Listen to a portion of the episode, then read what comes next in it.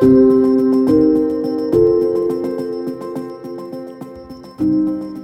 rapport existe-t-il entre la culture et la violence, entre la littérature et la guerre? Qu'est-ce que c'est l'esthétisation de la violence dans la culture moderne? Comment la littérature ukrainienne réagit-elle à la guerre russe qui cherche à détruire, sinon à assimiler tout ce qui est ukrainien? Vous écoutez le podcast L'Ukraine face à la guerre. Ce podcast est enregistré en Ukraine et par des Ukrainiens.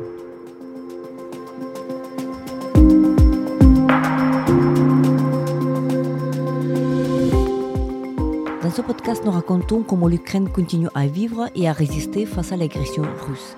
Nous proposons des analyses, mais aussi des témoignages. Nous essayons de vous faire comprendre l'Ukraine, son histoire, sa société et sa culture.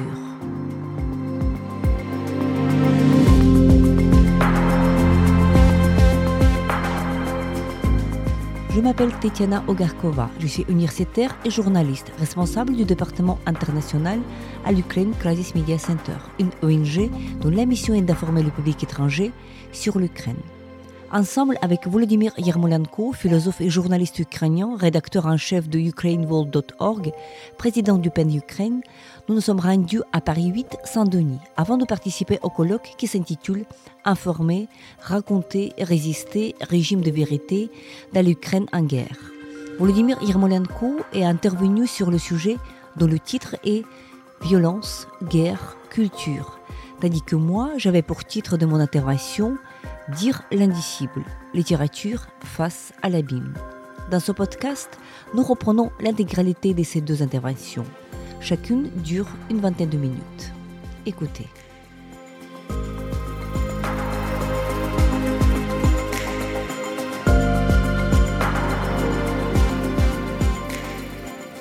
Je, vais essayer de, parler de, violence, parce que c'est quelque chose qui me préoccupe, bien sûr. Et pour nous, les Ukrainiens, la question de, la violence cesse d'être une question théorique. C'est une question très très pratique, c'est une question de, notre vie quotidienne. Et nous, les, intellectuels ukrainiens, euh, comme euh, on dit toujours, euh, notre profession principale maintenant, c'est d'être citoyen de l'Ukraine, surtout. avant avant d'être écrivain, avant, d'être philosophe, avant d'être enseignant à l'université. On voyage beaucoup en Ukraine euh, sur le moment. On, constate aussi, euh, on fait des documentations de, crimes de guerre de, la Russie. Et euh, on voit cette violence dans la façon très matérielle. On voit les voitures des, des civils qui ont été tirées au-dessus par des soldats russes à côté de Boucha, euh, dans les efforts de s'évacuer et de, garder leur famille. On voit les voitures écrasées par des chars russes avec des gens à l'intérieur. On voit, on parle avec beaucoup de gens qui, euh, qui ont subi la torture, y compris la torture par électricité, et avec euh, un homme qu'on a rencontré euh, pas, loin de Kharkiv, dans, dans un village qui s'appelle Nechvolodivka, qui nous racontait comment il, il, était torturé par des soldats russes. Et quand il, a, il était torturé par l'électricité, les soldats ont dit on va appeler Poutine. Donc euh, pour eux, c'est une métaphore d'un appel téléphonique à Poutine. Donc il y a il y a une relation directe entre cette violence très très pratique et, cette question et cette euh, légitimité soi-disant politique. On a vu beaucoup de bâtiments qui ont été bombardés par des Russes. On, voit très souvent à la ville de Izium, qui est euh, pas loin de, de Kharkiv, deux heures de Kharkiv. Et on revient toujours et toujours dans les deux bâtiments de cinq étages qui ont été bombardés par, des, euh, par l'aviation russe en tuant des gens qui ont été au sous-sol. C'est-à-dire que les, les, bombes étaient si fortes que les gens, quelques dizaines de gens, ont été tués par, au sous-sol. Et on a parlé avec un, homme qui s'appelle Mikhail, qui, qui, a perdu sept membres de sa famille euh, dans quelques secondes. Sept membres de sa famille, y compris trois petits-enfants. Et ça fait aussi un mois après la frappe qu'il attendait pour découvrir ses corps. Donc imaginez-vous cette, cette horreur de,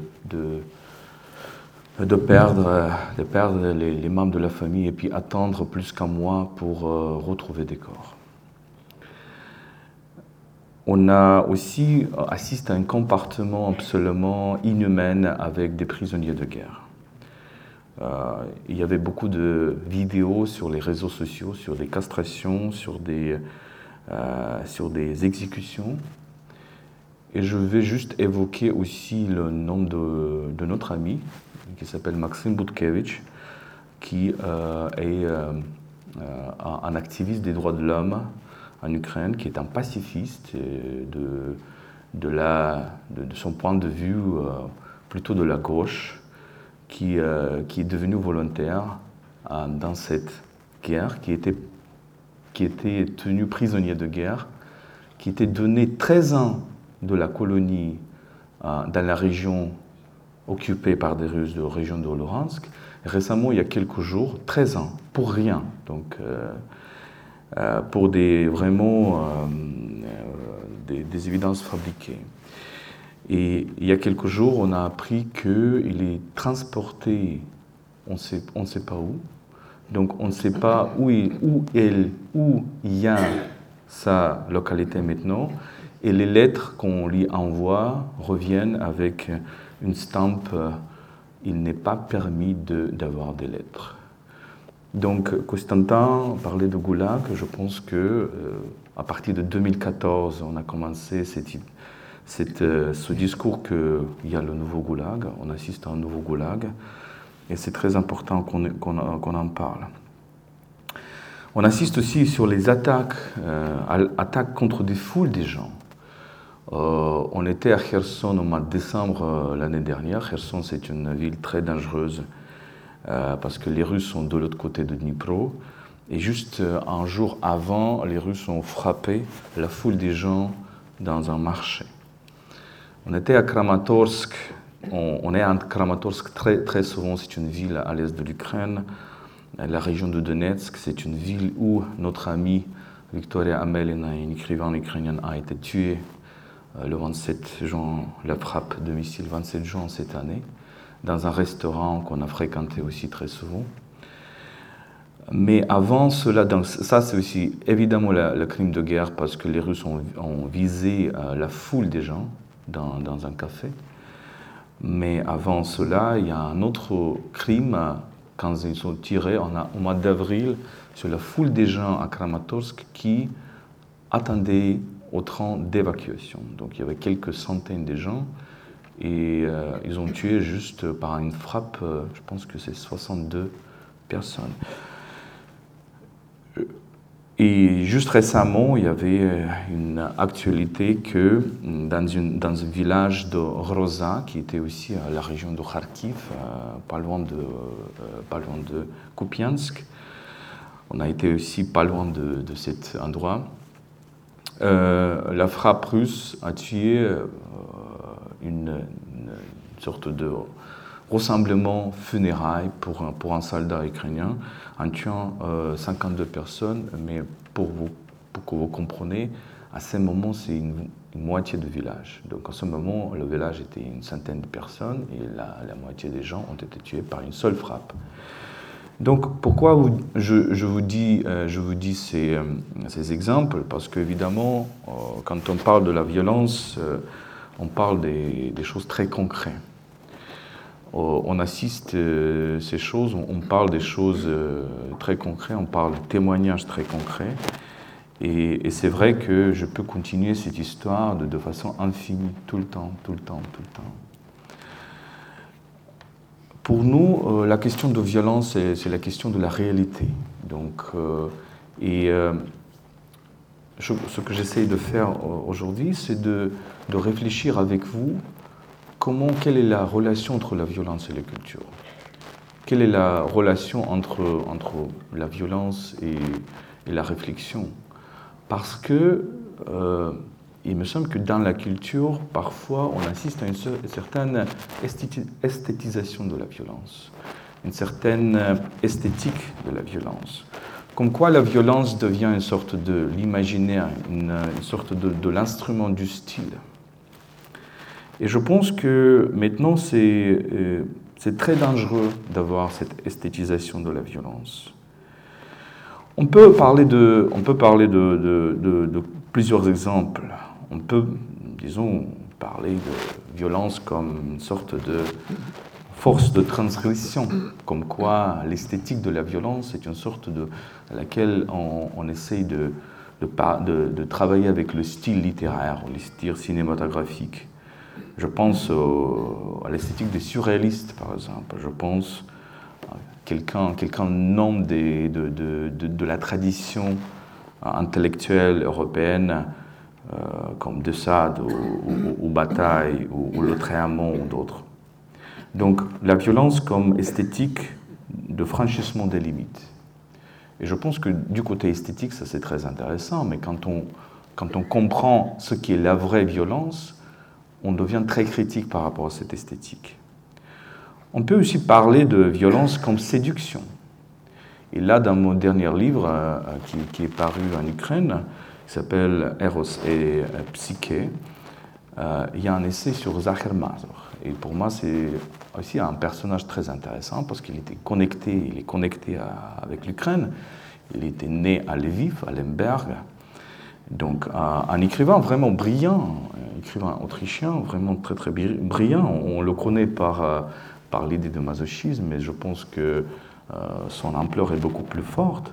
Mais ce que j'essaie d'analyser, c'est pourquoi les auteurs comme Zachar Mazur, on voit cette. Hum, une sorte de... Euh, je, je, lui regarde comme une sorte d'antipode de, de Sade parce que quand de Sade a injecté la violence dans la sexualité, Zahir Mazar a injecté la sexualité dans la violence.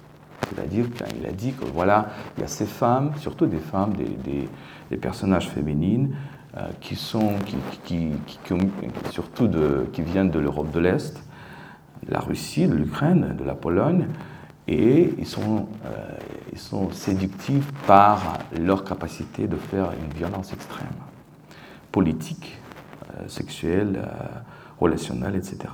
Et moi je pose la question, pourquoi? Pourquoi on fait cette esthétique? On peut parler de violence comme exotisme. Et pour moi, un grand roman de la littérature française, c'est La Salambo de Flaubert, que j'adore d'ailleurs. Et je pense que pour moi, personnellement, ça c'est le, le plus grand roman de Flaubert, c'est euh, mes, impressions personnelles, mais encore une fois, on voit bien sûr une sorte de l'orientalisme dans l'esthétique de Salambo, mais aussi une sorte d'exotisation de la violence. Et je pose la question aussi pourquoi on fait ça? Euh, on voit aussi, euh, et là je passe à la littérature ukrainienne, on, voit une sorte de, regard critique par rapport à la violence. Et ici, je, pense à Lesse Ukraine, comme notre grand poète et dramaturge, et euh, euh, sa pièce sur Don Juan.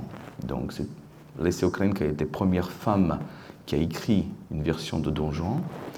Euh, c'est un drame magnifique qui s'appelle Kamine Hospoder, le maître de Pierre, pas l'invité de Pierre, mais le maître de Pierre. Et là, un personnage très important, Donna Anne, qui dit que, euh, je cite un Ukrainien, Nema bez, euh, voli.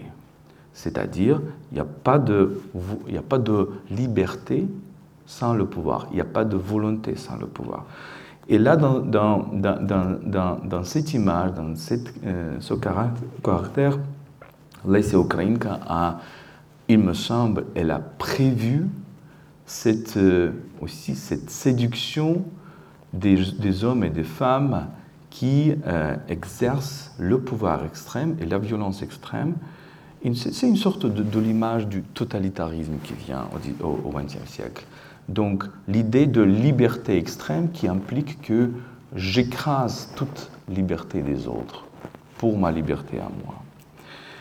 Et c'est très important comment on, regarde ça, comment on regarde sur cette sorte de critique de la violence, aussi dans la littérature ukrainienne. Et euh, dernière chose, je pense que on, a une sorte d'esthétisation de la violence par l'idée que le seul plaisir que je peux avoir, c'est le plaisir par la souffrance des autres. Et il me semble que euh, quand on essaie de comprendre euh, ce qui se passe dans cette guerre, quand on essaie de comprendre aussi l'impunité euh, évoquée par, par Constantin, il faut vraiment voir une sorte de ce que j'appellerais un sadomasochisme soviétique et un sadomasochisme russe de l'époque poutinienne. Ici, il me semble que c'est très important de voir que la modernité du XXe siècle, euh, la modernité en Union soviétique, la, modernité euh, à, l'Europe de l'Est, a, pris euh, une trajectoire différente de, de, la modernité en Occident. Parce que la modernité en Occident, à partir du début du XXe siècle, et surtout après la Deuxième Guerre mondiale, c'est la modernité qui dit on, on élargit l'espace pour le plaisir, pour l'hédonisme, et on, réduit l'espace pour la violence. Tandis que la modernité soviétique disait que non, non, non, on élargit l'espace pour la violence aussi, parce que votre plaisir, votre bonheur, c'est dans le futur, c'est dans l'avenir infini. Et il me semble que c'est une façon aussi de regarder l'histoire soviétique, l'histoire du XXe siècle, euh, selon ces lances de la question de l'hédonisme, sadisme et masochisme. Parce que finalement, ça construit un type de gens, ça construit une société qui, euh, qui, qui, perçoit la violence comme quelque chose de normal, qui perçoit la violence comme quelque chose de la réalité dans laquelle on vit. Et ce qu'il me semble, c'est que ce sont peut-être des sociologues qui doivent donner la réponse pas des philosophes, des sociologues de, la, Russie, de la société russe. Ce qui me semble, c'est que on peut voir cette guerre aussi comme une continuation d'un certain climat de violence qui existe euh, dans les sociétés post-soviétiques euh, russes, euh, avec l'idée que moi je suis une victime de violence, je ne peux rien faire, je ne suis pas un citoyen, c'est eux qui décident, c'est Poutine qui décide tout. Moi je suis vraiment très, pas moi, mais un citoyen. Et euh, finalement, le plaisir n'est pas accessible. Le plaisir, le vrai plaisir humain, le, plaisir de communication, le, plaisir des, relations euh, horizontales n'est pas accessible. La seule chose qui est accessible, c'est la souffrance. Donc la vraie question euh, qu'un être humain pose dans ces situations est comment réduire ma souffrance ou comment, euh, comment faire la situation quand je souffre moins que les autres. Alors, ce qu'il me semble, on ne comprend pas dans la logique de la Russie poutinienne en Occident, c'est que c'est une logique de, de l'action très contraire à la logique euh, avec laquelle on est habitué, disons, en Europe. Parce qu'en Europe, on est soit dans la logique de euh, jeu avec un son positif, il y a deux personnes qui sont dans la communication et euh, chaque personne gagne. Moi, je gagne plus que toi. Voilà, c'est le, sens de, jeu. Ou bien le jeu de, euh, de somme zéro, c'est-à-dire moi je gagne, tu perds. C'est la vie. Mais ce qu'on ne comprend pas, il me semble que ce que la Russie poutinienne, c'est plutôt la logique de jeu en somme négative. C'est-à-dire que euh, on est dans une transaction, toi tu perds, et moi je perds. Toi tu souffres et moi je souffre. Mais moi je souffre moins que toi. Et le, source de plaisir, le, seul source de plaisir, c'est que toi tu souffres plus que moi. Et, c'est très important de comprendre cela parce que parfois on dit bah, pourquoi les Russes ont attaqué l'Ukraine, c'était clair qu'ils vont perdre beaucoup des gens, etc. Le sens de leur jeu, c'est précisément ça. C'est que, ok, on va perdre quelques centaines de milliers de personnes, mais l'Ukraine va perdre plus. L'Ukraine va souffrir plus que nous. Et euh, sans qu'on comprenne ces sources culturelles de, de, la violence, je pense qu'on ne comprend pas euh, les sources de tous ces crimes que j'ai évoqués euh, au début de, de, mon intervention. Euh, la deuxième chose, et peut-être je vais terminer là-dessus, la, deuxième chose, c'est que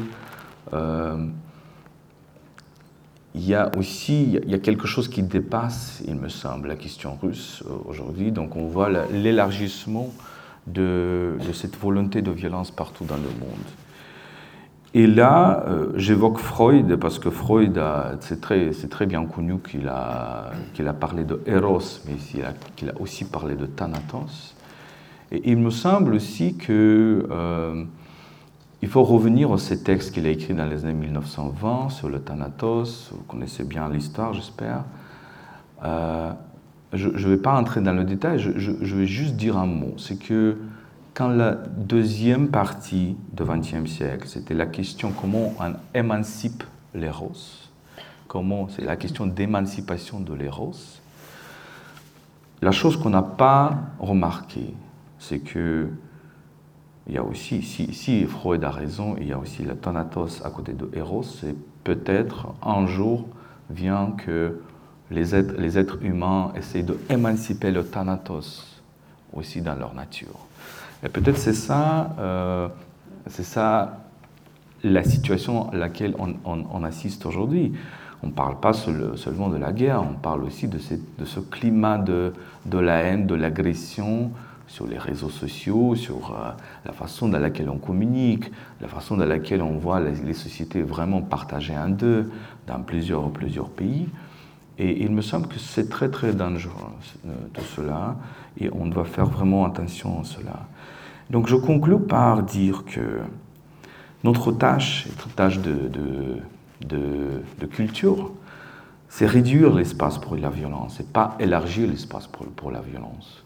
Pour moi, la question de progrès de la civilisation, si ça existe, c'est la question quand on élargit l'espace de la dignité et réduit l'espace de la violence. Deuxième chose, il faut vraiment terminer avec l'esthétisation de la violence et du mal. Je ne suis pas vraiment d'accord avec Hannah Arendt quand elle parle de banalité de mal. Je pense qu'il y a aussi un autre danger, c'était esthétisation du mal séduction par le mal, séduction par la violence. Je pense qu'il faut terminer avec la séduction de la violence imaginaire. Et euh, il faut comprendre aussi que notre grand adversaire, ce sont des forces qui effectivement élargissent l'espace de la violence, et dans leur société et à l'extérieur. Et c'est ça qu'on doit vraiment se battre contre cette séduction par des gens qui élargissent l'espace de la violence. Mais de l'autre côté, il faut lutter contre ces forces avec un esprit de guerrier. Ça, c'est quelque chose que je répète tout le temps dans mes textes, c'est que euh, les valeurs européennes, ce sont des valeurs, euh, d'un côté, l'esprit de dialogue, de compréhension, de euh, ce que, j'appelle l'éthique de Agora, mais de l'autre côté, il y a un autre côté des valeurs européennes, c'est ce que j'appelle l'éthique d'Agon, c'est-à-dire la capacité de faire face à un agresseur et de redécouvrir, euh, dans nous-mêmes cet esprit de guerrier qui fait face à l'injustice et à la violence. Merci beaucoup.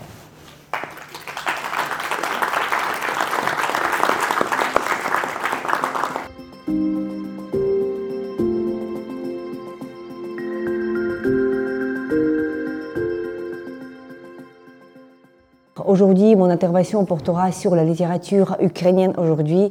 Et tout d'abord, euh, je devrais euh, vous avouer euh, mon imposture en quelque sorte, puisque c'est vrai que je suis littéraire, j'enseigne à l'Académie Moïla depuis 15 ans, plus de 15 ans déjà, je suis doctoresse lettres, mais je ne suis pas pour autant spécialiste euh, de la littérature ukrainienne. Mais je ne suis non plus une traductrice depuis ukrainien vers le français, mais je vais citer aujourd'hui quelques poèmes, quelques textes que j'avais traduits moi-même uniquement pour vous les communiquer aujourd'hui. Donc si je parle aujourd'hui au sujet de la littérature ukrainienne Euh, depuis 24 février 2022, c'est par le sentiment euh, de devoir, c'est par le sentiment de la solidarité, de la fraternité aussi, euh, avec ceux et celles qui ne sont pas avec nous. Et vous allez comprendre, ils sont très nombreux et nombreuses. D'ailleurs, fraternité, j'ai évoqué le terme de fraternité, je ne sais pas comment dire ça au féminin en français, mais voilà, cette fraternité au féminin, elle est très importante. Et je la comprends dans le sens de Victoria Amelena que nous avons euh, nous nous sommes souvenus de Victoria Amelina hier lors d'une soirée organisée par Columbia University, donc euh, dans, le sens qu'il euh, décrit cette fraternité au féminin dans un de ses, poèmes, et tous ces morts sont mes morts, et tous les survivantes sont mes sœurs.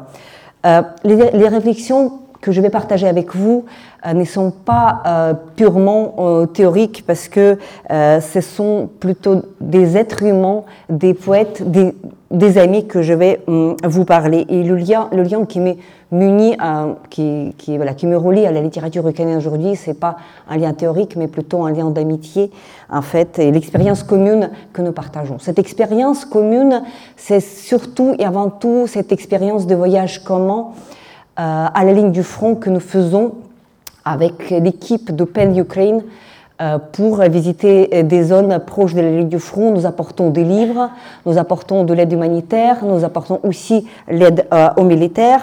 Et donc cette expérience des heures et des heures au volant de notre voiture avec Volodymyr Renault Trafic, avec quelques écrivains derrière, c'est une expérience des restaurants de route qui ne sont pas nombreux dans les zones de guerre. Vous pouvez imaginer ces expériences des nuits passées dans les hôtels et des échanges que nous avons quand nous attendons des détonations, parce qu'il y a des explosions aussi dans les villes que nous visitons. Donc tout ceci est très concret et très humain en fait.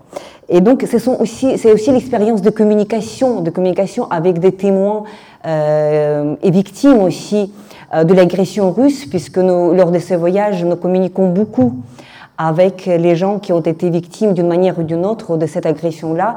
Et donc c'est voilà, essayant de surmonter ce traumatisme, donc ces communications avec les poètes, les écrivains euh, ukrainiens que, que, ça se passe en fait.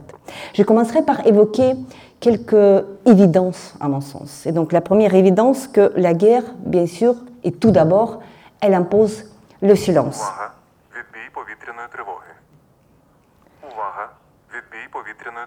Fin de l'alerte dans la région de Kiev. Et si la guerre impose euh, le silence, c'est tout d'abord parce qu'il tue les écrivains. L'histoire de Volodymyr Vakulenko, qui était déjà évoquée aujourd'hui par Alexis, écrivain que nous, nous connaissions avant la guerre comme écrivain pour enfants. Nous avions à la maison son livre euh, pour enfants intitulé euh, Livre euh, du papa. C'était un livre que nous avons lu à notre fille aînée Darina. Donc l'histoire de cette l'histoire tragique de cet écrivain Vakulenko était au centre de nos préoccupations durant tout le printemps et l'été 2022 lors de nos voyages à Kharkiv et dans les régions euh, de Kharkiv. Euh, Volodymyr Vakulenko, originaire du village Kapitolivka, près d'Izium, région de Kharkiv, avait resté durant l'occupation dans son village natal.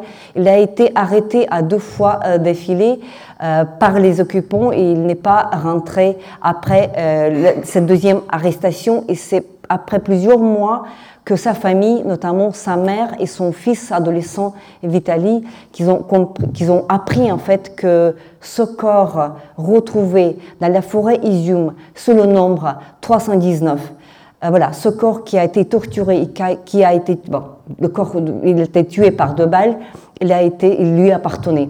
C'est aujourd'hui que nous avons appris, c'est aujourd'hui dans les actualités ukrainiennes, voilà, déjà en assistant au colloque, j'ai lu l'actualité que la justice ukrainienne avait déjà identifié deux euh, personnes qui ont été, qui, étaient en rapport avec ce meurtre.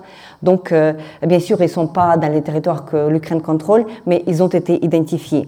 Et donc, pendant l'occupation, Vakulenko écrivait son journal. Son journal s'intitulait Journal de l'occupation. On savait qu'il l'écrivait parce qu'il l'a dit à ses proches. On savait euh, qu'il l'avait enterré dans le jardin de la maison de son père. Il a dit à son père, on le savait aussi, que dans ce journal, on nôtre quand ils reviennent. Alors les Ukrainiens ont libéré la région de Kharkiv euh, en septembre 2022. Et donc cette parole enterrée dans la terre, elle en, est revenue de la terre.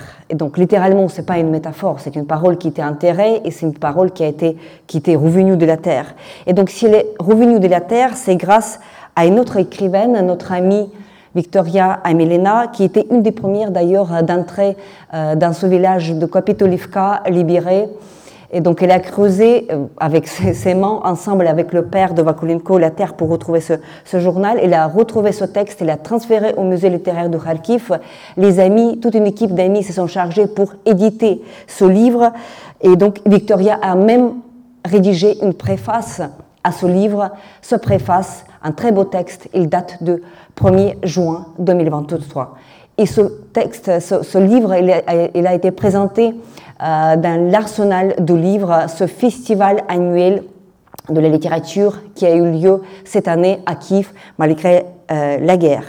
Deux jours après la clôture de ce festival, le 27 juin 2023, Victoria a été tuée, vous le savez déjà, à Kramatorsk par un missile euh, russe du type Iskander dans un restaurant qui s'appelle Ria Pizza, un restaurant que nous connaissons très bien parce que nous avons passé nous-mêmes beaucoup de temps dans ce restaurant lors de nos voyages euh, à, l'Est. Euh, Victoria a été sévèrement blessée à la tête, elle était dans le coma, elle était transférée à l'hôpital à Dnipro. Et avec une poignée d'amis, nous sommes partis à Dnipro pour être avec elle. Et pendant des heures et des heures, nous restions à côté de son lit en espérant l'impossible. Elle a succombé à ses blessures 1er juillet 2023, le jour d'anniversaire de Volodymyr euh, Vakulenko, l'écrivain dont elle a sauvé le journal de l'occupation. Et Victoria Amelina, vous le savez, elle écrivait son livre à ce moment-là. Elle écrivait son livre directement en anglais qui s'intitule euh, en anglais Looking at Women, Looking at War.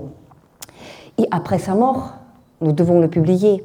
Nous devons arracher ces pages, euh, voilà, les pages de ce livre à la mort et à l'oubli. Voici le modus operandi, en quelque sorte, de la littérature ukrainienne depuis pas mal de décennies, voire des siècles. On arrache les pages de nos écrivains à l'oubli et à la mort. Ce n'est pas, euh, certes, euh, ce n'est pas la première fois qu'on le fait dans l'histoire ukrainienne. On l'a déjà fait après la Renaissance fusillée euh, voilà, donc tous les auteurs, euh, dont une grande partie, grande partie étaient de Kharkiv, que nous visitons souvent, cette renaissance fusillée des années 1920-1930, on le faisait aussi pendant le, régime totalitaire euh, soviétique. Aujourd'hui, grâce aux efforts de Konstantin Sigov et sa maison d'édition Esprit et la lettre, vous pouvez lire à l'édition bilingue euh, notre poète, un des poètes les plus marquants du XXe siècle, Vassil Stous, dans la traduction de Georges Niva. Et nous allons avoir cette soirée euh, de lecture de cette poésie. Mais Vassil Stous était aussi tué par ce système système totalitaire du XXe siècle. Il est important de faire attention à cette continuité historique, parce qu'elle est là aujourd'hui. L'agresseur russe, non seulement il tue des civils, des militaires, des femmes, d'enfants, les enfants, il veut aussi effacer tout un pays, toute une culture, et chaque auteur ukrainien aussi. Et Victoria Amelina a très bien saisi ce sentiment d'être visé par un agresseur dans, dans, dans son poème que je vais vous citer et les cours dans la traduction euh, de mon collègue Alexis Audonnet. L'alerte aérienne résonne dans tout le pays, comme si à chaque fois il nous mène à l'exécution. Tous, mais il vise un seul. Généralement, c'est lui qui est au bord. Aujourd'hui, ce n'est pas toi. Fin de l'alerte. Fin de l'alerte comme tout à l'heure.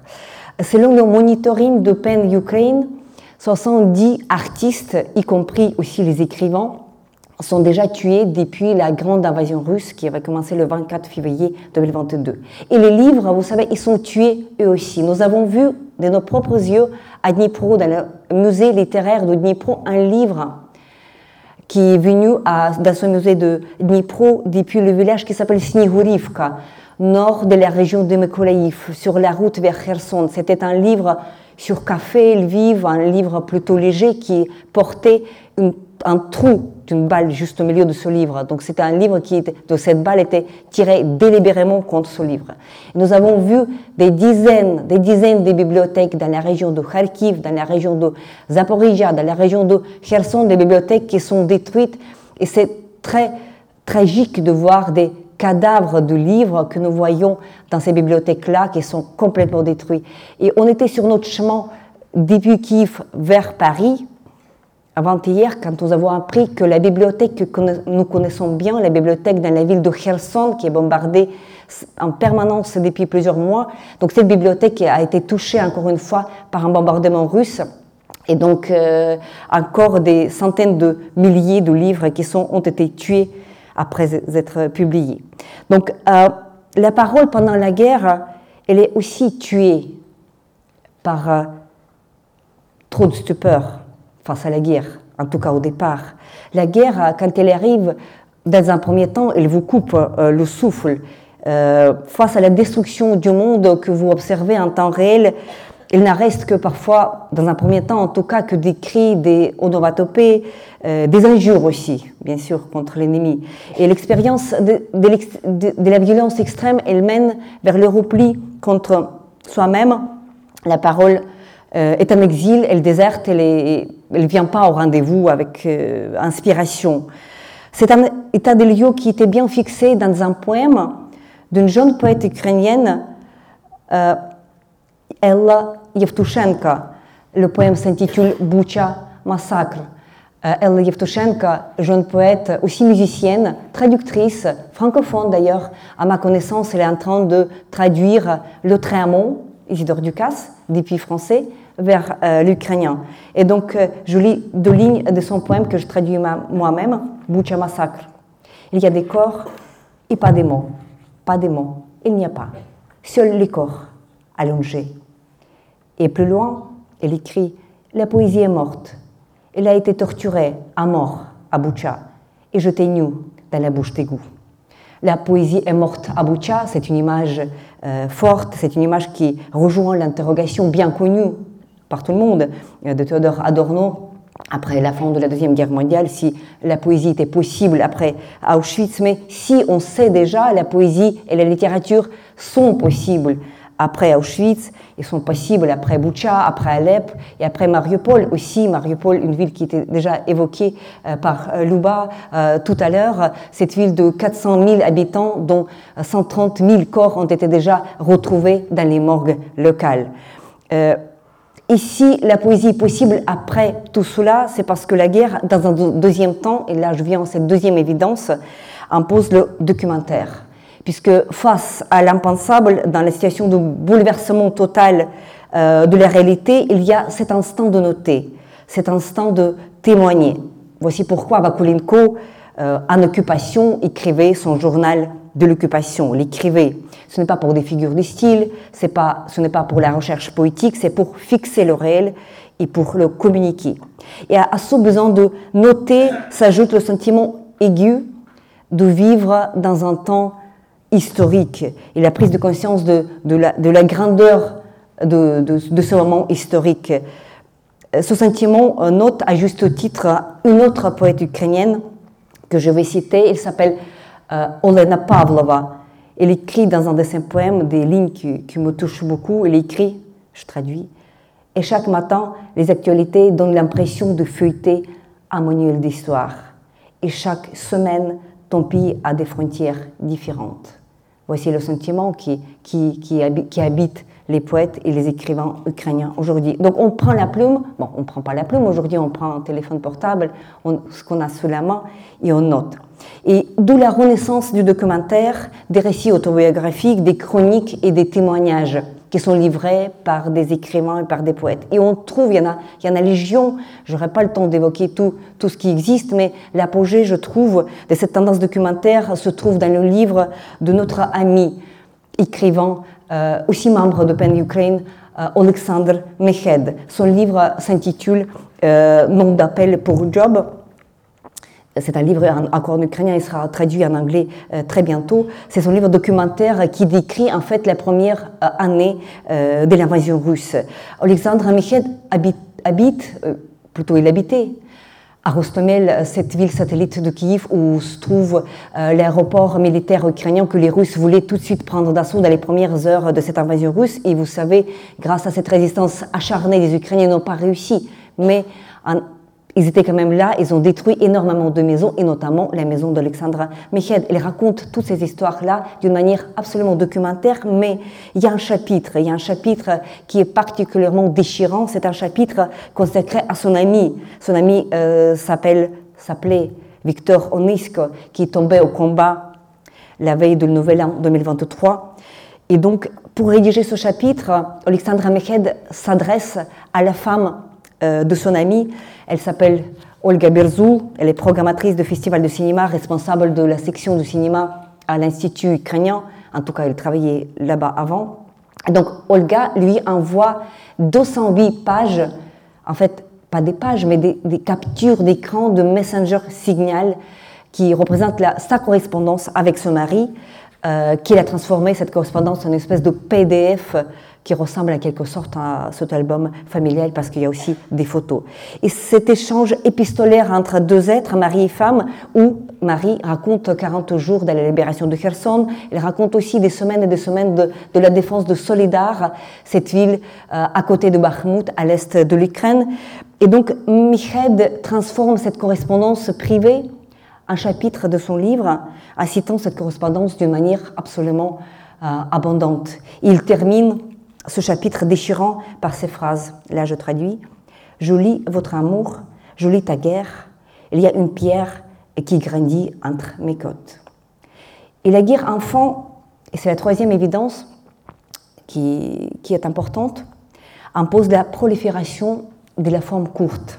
Bien sûr, il y a le livre de Meched, mais si on regarde ce qui est produit aujourd'hui, bien sûr, c'est tout d'abord la forme courte.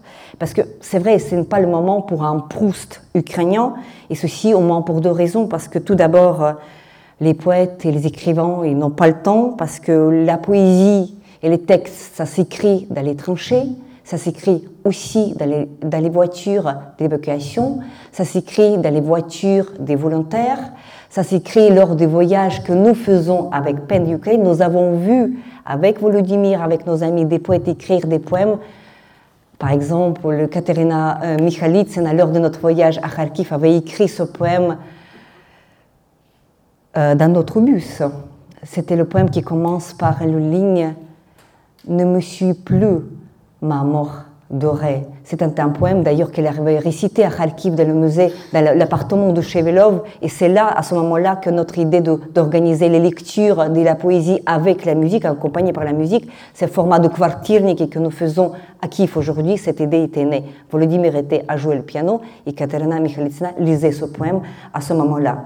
Donc voilà, il n'y a, pas a pas de temps pour écrire. Donc être poète aujourd'hui en Ukraine, c'est agir je me rappelle une phrase de Paul Valéry que je n'ai pas retrouvée euh, pour vous citer correctement, mais de ma mémoire, je cite de ma mémoire, il a dit, je crois que c'était dans ses, cahiers, que rien n'est plus misérable qu'un poète réduit au poète. Donc il voulait dire par cela, nous connaissons Paul Valéry, que voilà, en même, même temps d'être poète, il faut aussi savoir raisonner. Donc il faut être avoir cette raison.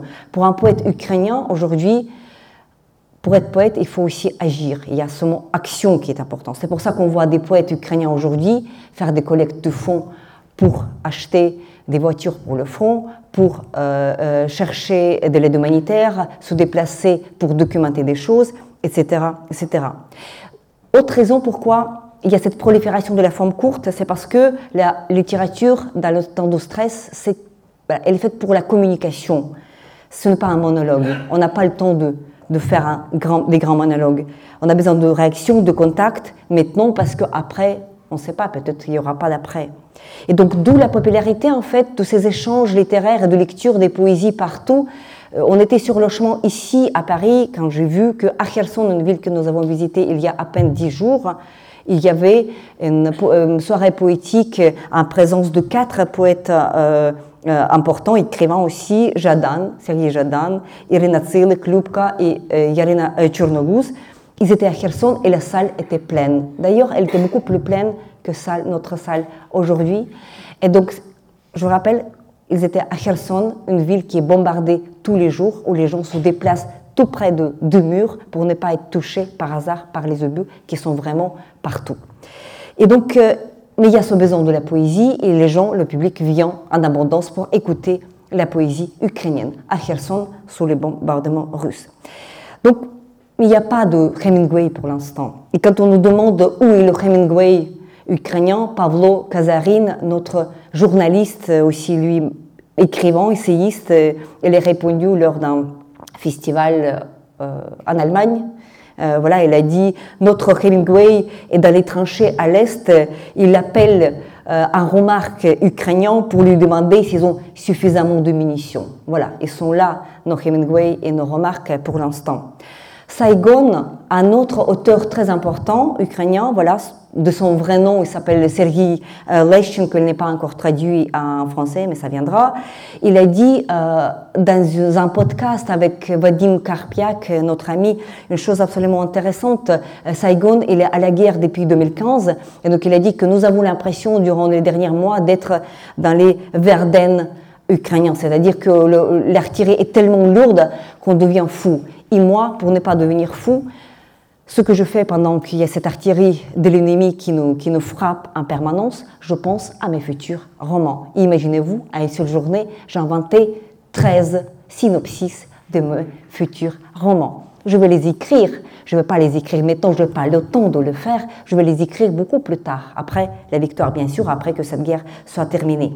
Et donc, euh, il n'est pas le seul, Saigon, à réfléchir à cette grande forme, à ces romans à écrire dans les tranchées, puisque uniquement dans le PEN d'Ukraine, il y a 13 membres de notre organisation qui sont dans l'armée ukrainienne aujourd'hui. Et donc, en attendant la prolifération de la forme courte, et aussi ce fantasme sur la parole poétique comme si elle pouvait être une arme. Écoutez Katerina Kalitko, grande poète ukrainienne, prix Shevchenko 2023, qui écrit dans un de ses poèmes, je traduis, Voici une langue pour toi, femme, tire avec elle, défends-toi jusqu'à dernier souffle et ne les laisse pas approcher.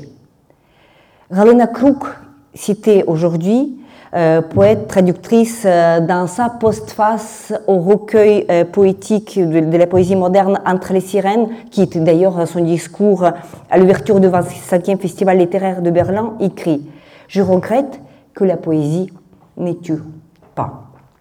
Donc il y a ce côté court, en fait, documentaire, mais à mon sens, il transcende le particulier, il transcende ce particulier, ce empirique pour arriver à l'éternel exactement de la fameuse formule de Charles Baudelaire, poète français que vous connaissez, euh, que la modernité, c'est le transitoire, le fugitif, le contingent, la moitié de l'art, dont l'autre moitié est l'éternel et l'immuable. Et c'est dans ce sens-là qu'il faut lire, par exemple, le recueil euh, d'une poète ukrainienne, Yarina Tchernoguz, notre étudiante à l'Académie Moïla à Kiev, son recueil d'Azaïn, Défense de la présence, qui est écrit dans les tranchées, qui est écrit sur les genoux, entre les opérations militaires, mais vous n'allez pas trouver là-bas les descriptions des batailles auxquelles elle participe. Vous, allez trouver, par contre, et là je cite, ma vérité personnelle, c'est Irena qui écrit, ma vérité personnelle sur la mort, l'amour, la frontière où se produit la connaissance. Un tel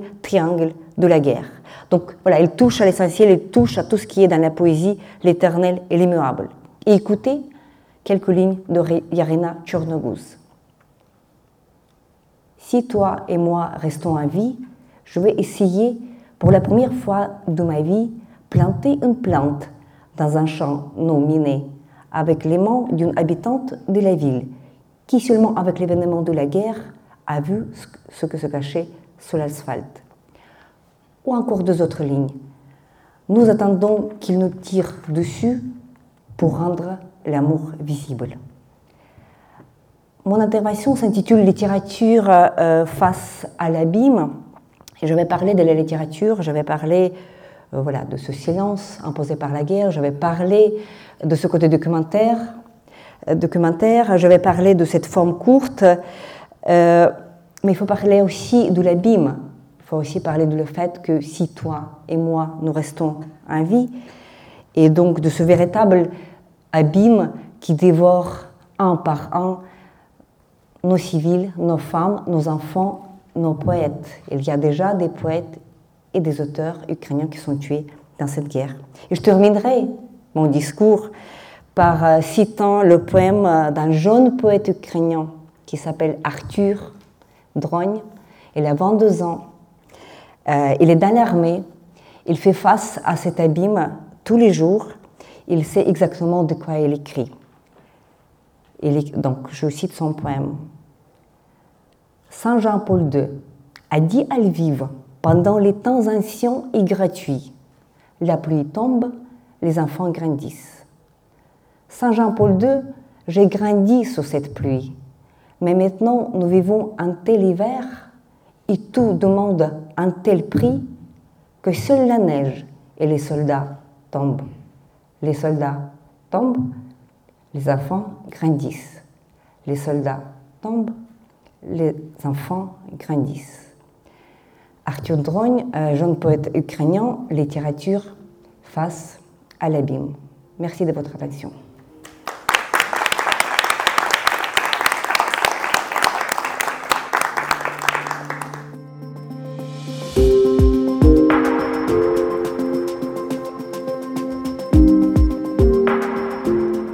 C'était le podcast L'Ukraine face à la guerre. N'hésitez pas de partager cette émission. Nous n'allons pas tarder à enregistrer et diffuser d'autres épisodes. Je m'appelle Tetiana Ogarkova et dans ce podcast, vous avez entendu la voix de Volodymyr Yermolenko, philosophe et journaliste ukrainien, rédacteur en chef de l'UkraineWorld.org, président d'UPEN Ukraine. Restez avec nous et soutenez l'Ukraine.